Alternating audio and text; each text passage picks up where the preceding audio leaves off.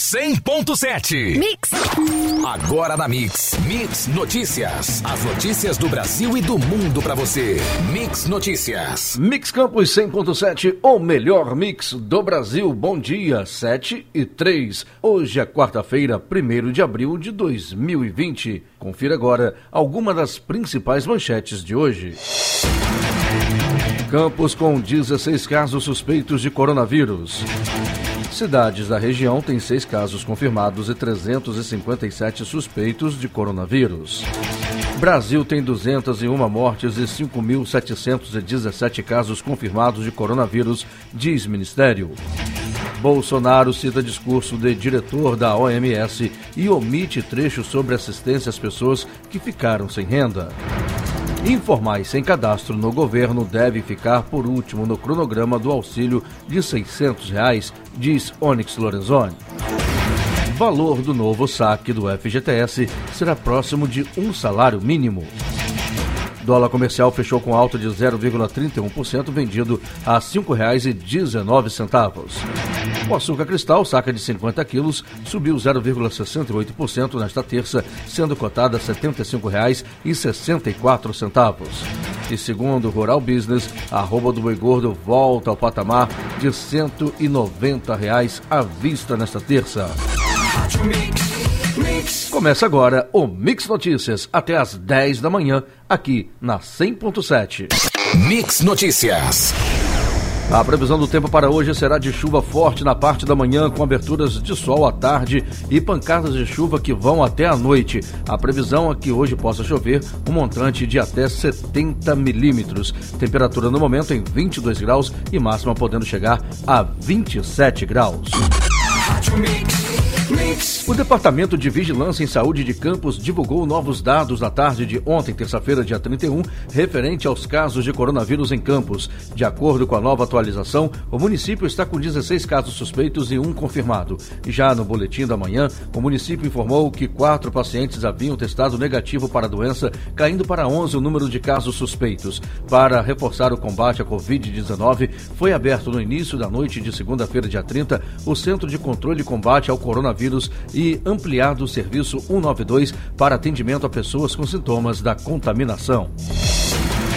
Subiu para seis o número de casos confirmados do novo coronavírus nas cidades da região.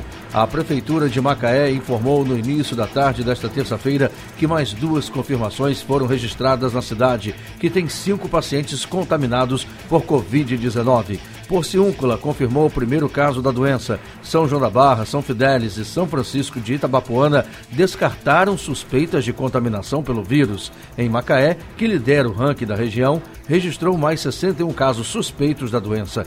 Na manhã desta terça-feira, foram realizados mais 47 atendimentos na unidade. O município registra 196 suspeitas de contaminação pelo vírus. Itaperuna, por sua vez, confirmou mais 10 suspeitas da doença, que foram notificadas no município, subindo para 100 o número total. Em Bom Jesus do Itabapoana, mais três casos suspeitos de infecção por Covid-19 foram notificados, totalizando 19. Em Miracema foram notificados 12 pacientes com sintomas. Destes, cinco testaram negativo para a contaminação e os outros sete aguardam o resultado do exame e permanecem monitorados pela Secretaria de Saúde. São Fidélis, o número de casos suspeitos caiu para cinco monitoram casos suspeitos. Santo Antônio de Pádua, seis casos suspeitos. Italcara, três. Aperibé, Italva e Carapebus, dois cada. Javarriçai, Cambuci e Cardoso Moreira, um caso suspeito cada. Mix Notícias. O Ministério da Saúde divulgou nesta terça-feira, ontem, dia 31, o mais recente balanço nacional sobre os casos de Covid-19. Os principais dados são 201 mortes, sendo 136 apenas em São Paulo, 5.717 casos confirmados e 3,5% é a taxa de letalidade. No levantamento anterior, divulgado na segunda-feira, dia 30, o Brasil tinha 159 mortes e 4.579 casos confirmados de pessoas infectadas pelo novo coronavírus. De acordo com o balanço do Ministério, os dados desta terça-feira apontam o um maior acréscimo diário no total de casos confirmados e de mortes desde o começo da epidemia foram registrados mais 1.138 casos em relação ao boletim de segunda, um aumento de 24%. No caso das mortes, o aumento foi de 42 casos, o que significa um crescimento de 26%. O presidente Jair Bolsonaro disse no início da tarde de ontem que o diretor da Organização Mundial da Saúde, OMS, teria dito que os informais têm que trabalhar, usando um trecho do pronunciamento do diretor-geral da entidade, Tedros Adhanom. Bolsonaro omitiu, no entanto, o trecho em que o diretor da entidade explica que é preciso que os governos garantam uma assistência às pessoas que ficarem sem renda durante o isolamento recomendado pela própria OMS durante a quarentena. Ontem, pela manhã, o presidente Jair Bolsonaro citou o trecho do pronunciamento feito pelo diretor-geral da OMS, alegando que a OMS havia recomendado que os informais têm que trabalhar. 100.7 Mix. O ministro da Cidadania, Onyx Lorenzoni, disse ontem, terça-feira, dia 31, que os trabalhadores informais que não constam nenhum cadastro do governo devem ficar por último no cronograma de pagamento. O auxílio mensal de 600 reais aprovado para o período da crise do coronavírus. O Senado aprovou o auxílio nesta segunda, dia 30. De acordo com o ministro, a ordem de pagamentos devem ser Primeiro, trabalhadores informais que recebem o Bolsa Família. Segundo, informais que estão no cadastro único. Terceiro, microempreendedores individuais e contribuintes individuais. E, na quarta posição, informais que não estão em cadastro nenhum. O novo saque das contas do FGTS deverá ficar próximo a um salário mínimo, algo em torno de R$ 1.045 por conta ativa e inativa para todos os trabalhadores. Este valor foi apontado por técnicos da equipe econômica como sendo o limite para não prejudicar a política social do fundo nas áreas de habitação e saneamento. A medida abrange 60 milhões de contas e pode injetar na economia 34 bilhões de reais. Este valor considera os 21 bilhões e meio de reais que serão repassados do PIS/PASEP para reforçar a contabilidade do FGTS, mais 14 bilhões de reais que não foram retirados no saque imediato do FGTS.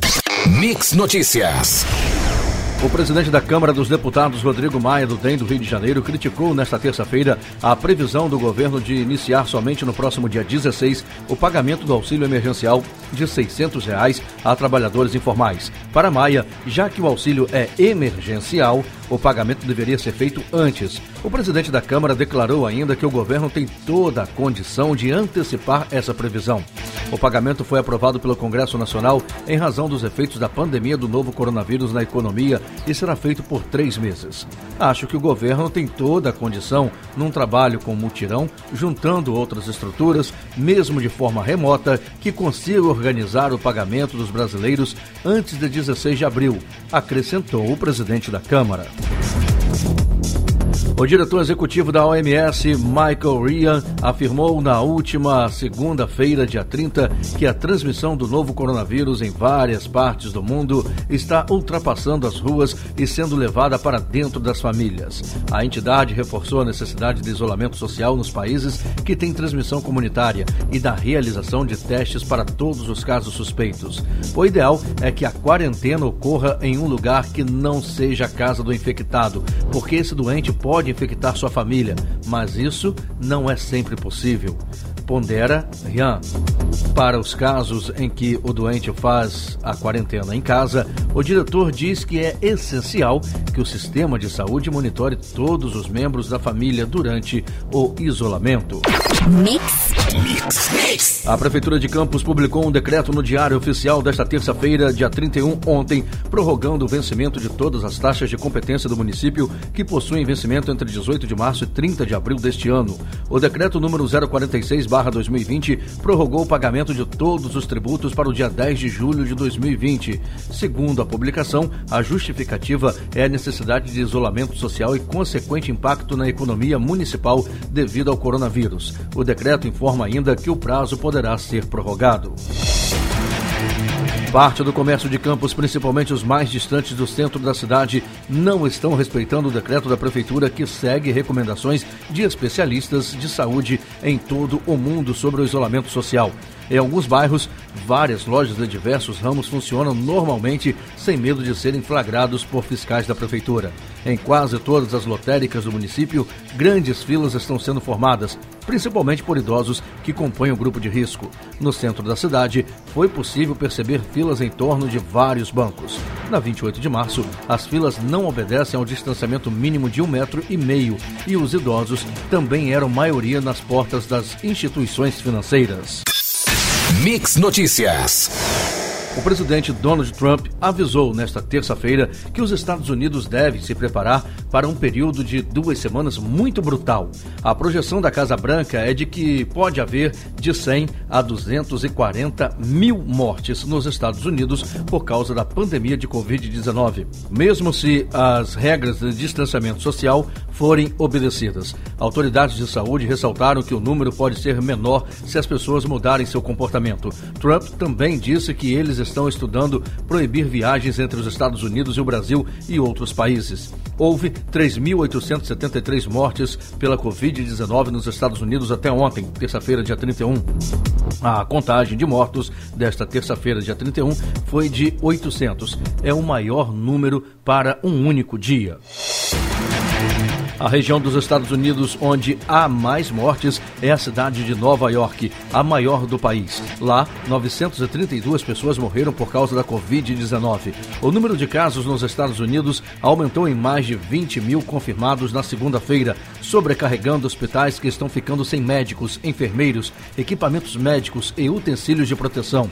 O país pretende construir centenas de hospitais temporários para aliviar a pressão sobre os centros médicos que lidam com o aumento de pacientes com coronavírus. O Corpo de Engenheiros do Exército dos Estados Unidos, que transformou um centro de convenções de Nova York em um hospital de mil leitos no espaço de uma semana, está procurando hotéis, dormitórios, centros de convenções e amplo espaço aberto para construir até 341 hospitais temporários, disse ontem o chefe da corporação. Apenas nos últimos dois dias, três hospitais de São Paulo anunciaram o afastamento de pelo menos 530 funcionários por suspeita ou confirmação de Covid-19. A situação reforça, na visão de especialistas ouvidos por um portal, a necessidade de que os profissionais que trabalham em hospitais devem ter prioridade nos testes de diagnósticos. Não tenho a menor dúvida de que devem ser priorizados. Primeiro, porque é uma força de trabalho importantíssima que precisa cuidar de pessoas. E cuidar de pessoas significa que eles não podem representar risco para essas pessoas. Avalia o infectologista Jamal Suleiman, do Instituto de Infectologia Emílio Ribas, da USP. Um voo com cerca de 300 brasileiros que estavam retidos na África do Sul após o governo local decretar o isolamento total do país partiu na madrugada desta quarta-feira, dia 1 de Joanesburgo, com destino ao aeroporto de Cumbica, em Guarulhos. Este é o primeiro voo com estrangeiros a receber autorização para deixar o país desde que o espaço aéreo foi fechado em 26 de março. Obrigado pela companhia Latam. Ela traz pessoas que já tinham passagens para viagens que foram canceladas na última semana. Mix Notícias. O presidente Jair Bolsonaro fez nesta terça-feira, ontem, em rede nacional de televisão, o quarto pronunciamento sobre a crise do coronavírus. Desta vez, ele não criticou diretamente o isolamento social como forma de conter a pandemia, método defendido pela Organização Mundial de Saúde e pelo próprio Ministério da Saúde. Nesta terça, diferentemente do que fez pela manhã, na portaria do Palácio da Alvorada, Bolsonaro não usou a interpretação equivocada da fala do diretor-geral da OMS, Tedros Adhanom, para criticar o isolamento isolamento social. Bolsonaro é um dos poucos chefes de Estado no mundo que defende a retomada da atividade econômica em meio à pandemia do coronavírus. O ministro Luiz Roberto Barroso, do Supremo Tribunal Federal, proibiu nesta terça-feira, ontem, que o governo federal contrate qualquer campanha contra medidas de isolamento durante a pandemia do coronavírus. Segundo o ministro, a campanha do governo federal O Brasil Não Pode Parar, que chegou a circular nas redes sociais, não é voltada para informar, educar ou orientar socialmente, como determina a Constituição Federal.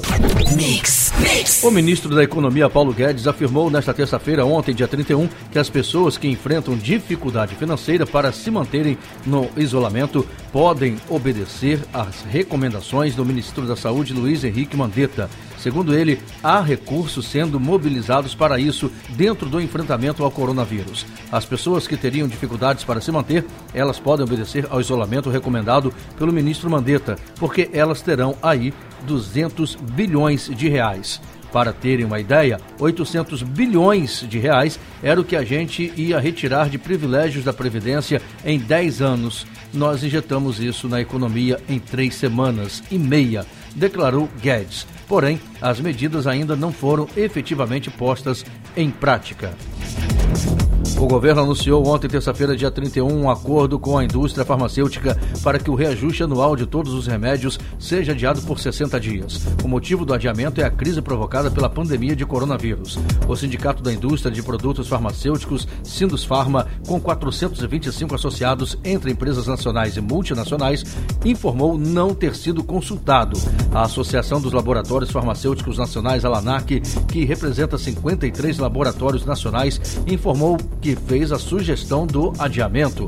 O reajuste seria de cerca de 4%, segundo a Câmara de Regulação do Mercado de Medicamentos, e deveria entrar em vigor hoje, quarta-feira, dia 1. Mix Notícias. Um trimestre volátil chegou ao fim nesta terça-feira, ontem, dia 31, com os valores de referência do petróleo acumulando as maiores perdas da história, uma vez que tanto o WTI quanto o Brent foram afetados em março pela paralisação econômica global em face da pandemia de coronavírus e pelo início de uma guerra de preços entre Rússia e Arábia Saudita. Ambos os contratos de referência perderam praticamente um terço de seu valor no trimestre, com os declínios de cerca de 55% em março sendo responsáveis pela maior parte das retrações.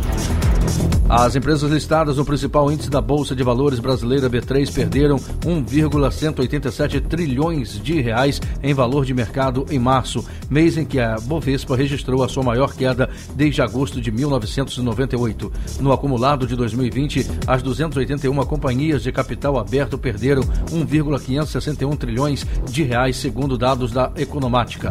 A Petrobras lidera a lista de empresas que mais perderam valor de mercado em março, com queda de 160,4 bilhões de reais no período. Logo depois da estatal estão o Itaú Unibanco, 75 bilhões de reais, Bradesco, 73,2 bilhões de reais, Banco do Brasil, 54 bilhões, Santander, 45,2 bilhões e Ambev, 41,2 bilhões de reais. Mix.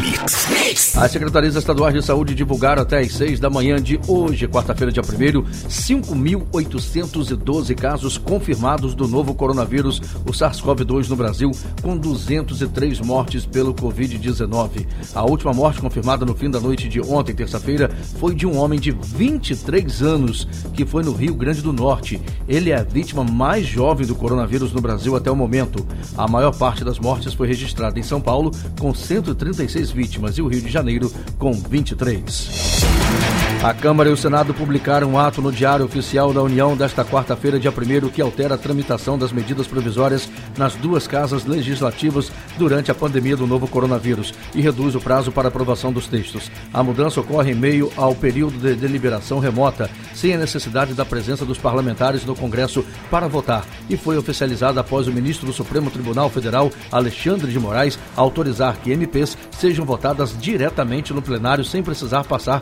por comissão mista. As MPs são propostas legislativas encaminhadas pelo presidente da República ao Congresso que têm validade imediata quando publicadas. Elas precisam, no entanto, de aval do Congresso Nacional para permanecer em vigor e passam por vários ritos de tramitação na Câmara e no Senado até serem aprovadas. Pelo ato de hoje, quarta-feira, dia 1, as medidas deixam de passar por comissão mista com deputados e senadores e passam a ser instruídas direto pelos plenários. Antes, a aprovação do texto em uma comissão mista de parlamentares era o primeiro passo da análise da MP, anterior ao encaminhamento da proposta para os plenários da Câmara e do Senado. Você ouviu Mix Notícias. Mix, mix.